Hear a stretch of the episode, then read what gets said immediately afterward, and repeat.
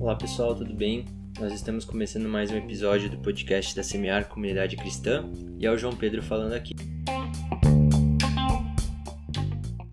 E esse mês nós estamos falando sobre voltar ao primeiro amor, é, relembrar de algumas coisas, é, inclusive que nós já falamos durante o decorrer do ano aqui no podcast. E no dia de hoje eu quero falar com você um pouco sobre desejar a Deus. Né? Nós já falamos sobre isso há um tempo atrás, alguns meses atrás, e nós vamos retomar esse assunto porque nós entendemos que nós precisamos sempre retornar a esse primeiro amor, retornar a esse desejo de buscar a Deus, a esse desejo de ter Deus acima de todas as coisas, acima de tudo.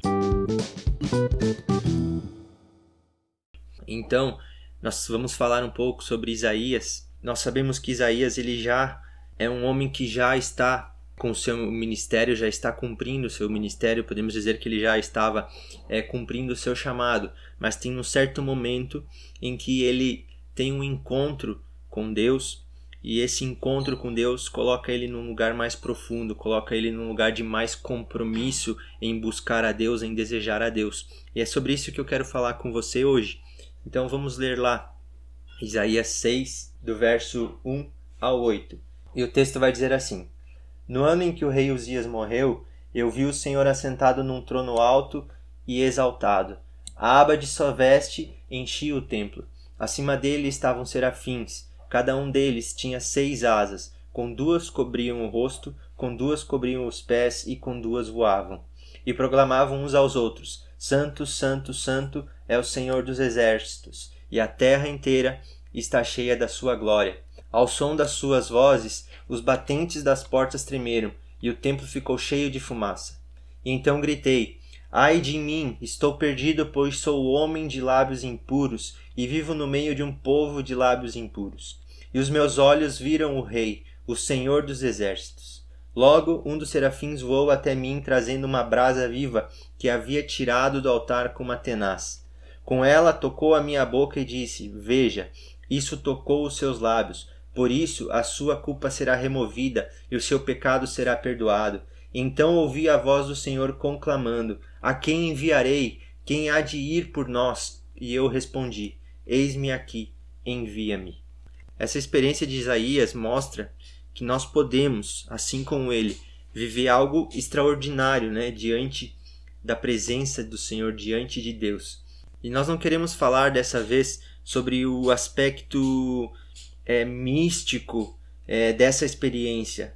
Eu quero destacar com você alguns detalhes, alguns, algumas coisas interessantes que existem dentro dessa passagem, existem dentro dessa experiência que Isaías tem e que leva ele a um lugar mais profundo, né, em Deus, muito mais do que aquilo que ele já havia experimentado anteriormente. E eu quero destacar com você a primeira coisa é que ele muda a percepção de Deus que ele tinha.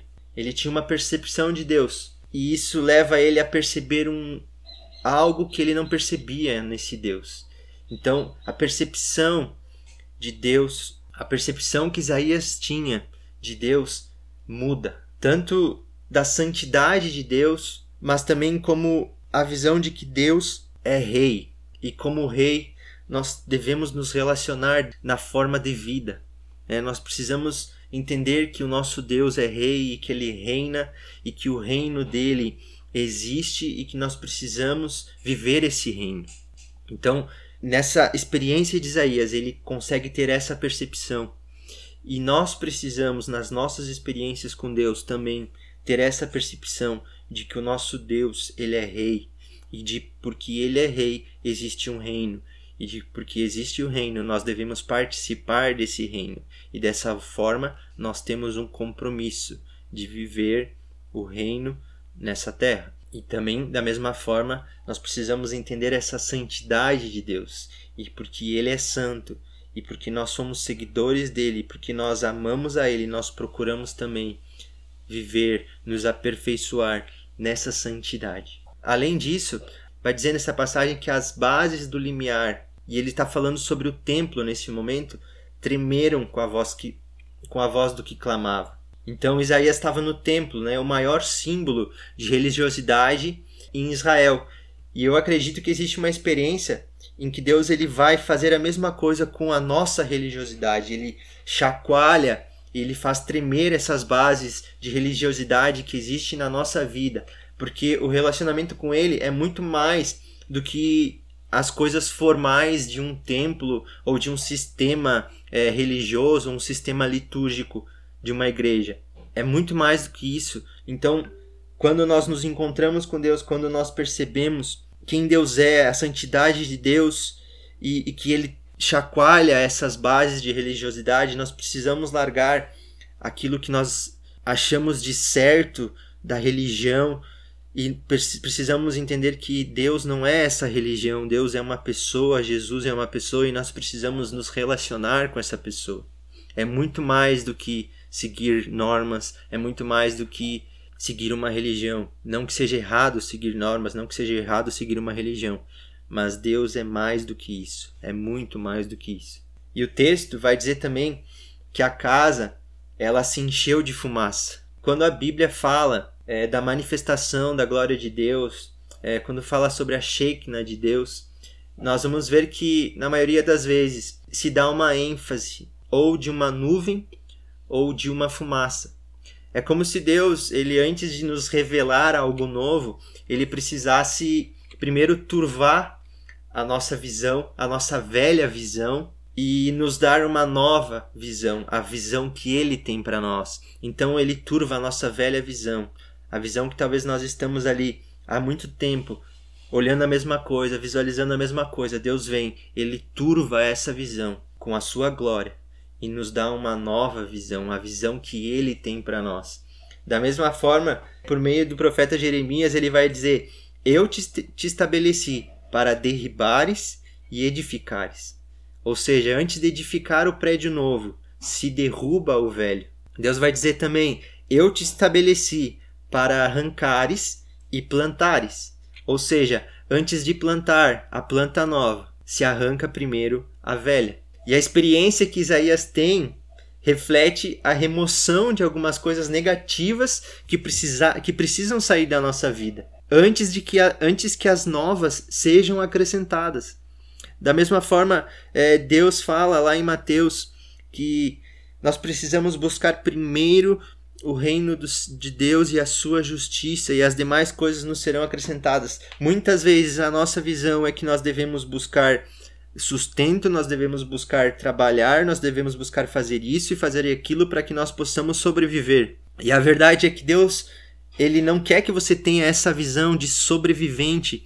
Ele quer que você tenha uma visão de alguém que tem vida e vida em abundância. Ou seja, ele quer mudar a sua visão. Ei, para de buscar sustento, para de ficar se matando de trabalhar, para de tentar ficar sobrevivendo e tenha a vida em abundância que eu tenho para te dar. Me busque primeiro, busque primeiro o reino dos céus e a sua justiça, e o resto eu te dou. O sustento eu te dou. Eu visto as, as flores do campo, eu alimento os pássaros. Por que então que eu não vou fazer isso com você? Então Deus ele sempre quer tirar a nossa visão mundana, a nossa visão humana e colocar a visão de reino que ele tem para nós, a visão de rei que ele tem para nos passar. Então nós vemos ainda nessa passagem que Isaías consegue enxergar mais de si, enxerga as suas falhas, enxerga aquilo que ele precisa mudar e transformar na sua vida. Só que nós vemos também que além de ele enxergar essas falhas, ele recebe o toque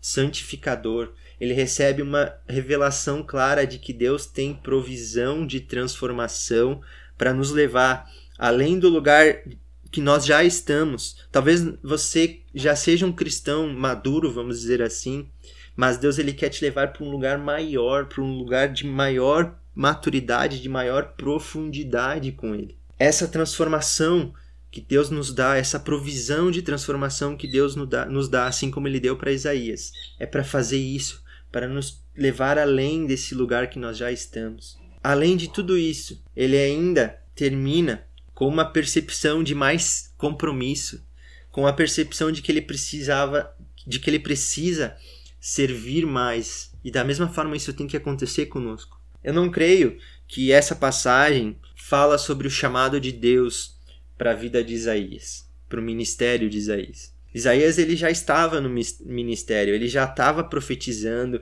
ele já estava servindo a Deus e dando a Deus uma resposta nessa área. Mas nesse dia, ele tem uma percepção ainda mais profunda e ele oferece a Deus também uma resposta mais profunda. Quando a gente olha tudo isso, é indiscutível que Isaías ele estava entrando num lugar mais profundo em Deus. O texto vai falar no ano em que morreu o rei Uzias. E eu não, não acredito que isso é apenas uma referência cronológica, né, de, de quando que essa experiência aconteceu, até porque normalmente a maneira que, que se dá a referência cronológica era de dizer, ah, no ano tal do reinado de fulano de tal. No ano em que rei Uzias morreu, na verdade, o filho dele já estava reinando no lugar dele. Então talvez essa não fosse nem a melhor referência cronológica que se poderia dar. Mas eu creio que, que a palavra de Deus, né, numa mensagem simbólica, ela está nos apresentando um conceito que fala de substituição.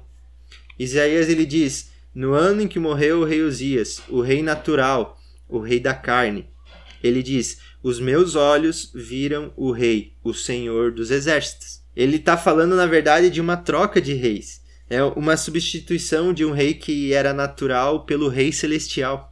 A visão que ele tem de Deus é sobre realeza.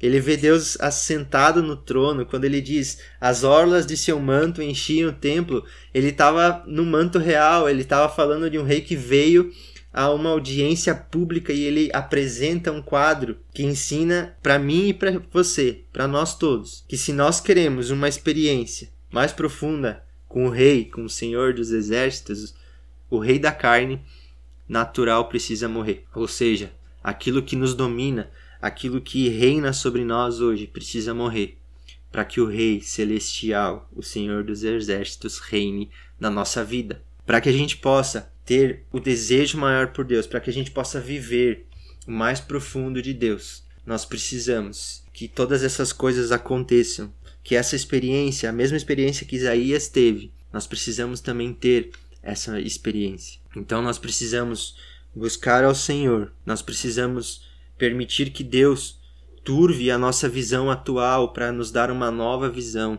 Nós precisamos arrancar de nós aquilo que é velho, aquilo que não presta mais e permitir que algo novo seja plantado em nossas vidas. Nós precisamos entender que a glória de Deus faz isso. Nós precisamos reconhecer aquilo que precisa ser mudado em nós, assim como Isaías fez. E nós precisamos permitir que a ação santificadora de Deus, a ação renovadora de Deus venha sobre nós e nós tenhamos essa nova vida, nós tenhamos essa nova visão. E por fim, nós precisamos fazer com que o rei morra, o rei humano morra, para que o rei celestial viva em nós. Então, o que tem dominado a sua vida? O que tem reinado sobre você? São é o seu trabalho, são os seus compromissos, o fato de querer dar o sustento para sua família, o que tem reinado sobre você. Muitas vezes esse rei humano, esse rei carnal, não vem de uma forma ruim. Muitas vezes você acha que você está fazendo certo, muitas vezes você acha que você está fazendo o correto, mas na verdade você está se afastando cada vez mais de Deus. Então nós precisamos entender que o rei carnal, o rei que nos tira, que nos afasta, que nos deixa longe de Deus, precisa morrer para que o Rei Celestial, o Senhor dos Exércitos, reine sobre nós e dessa forma todas as coisas serão acrescentadas em nossa vida, assim como ele promete em Mateus. Que isso seja uma verdade nas nossas vidas, que nós possamos viver conforme a experiência que Isaías teve que essa experiência seja real nas nossas vidas, que nós possamos buscar essa experiência e que nós possamos nos comprometer em desejar a Deus todos os dias das nossas vidas, porque nós sabemos, lendo essa passagem de Isaías, que ao buscarmos, nós temos uma relação mais profunda, nós experimentamos do mais profundo que Ele tem para nós. Amém? Que Deus nos abençoe e até mais.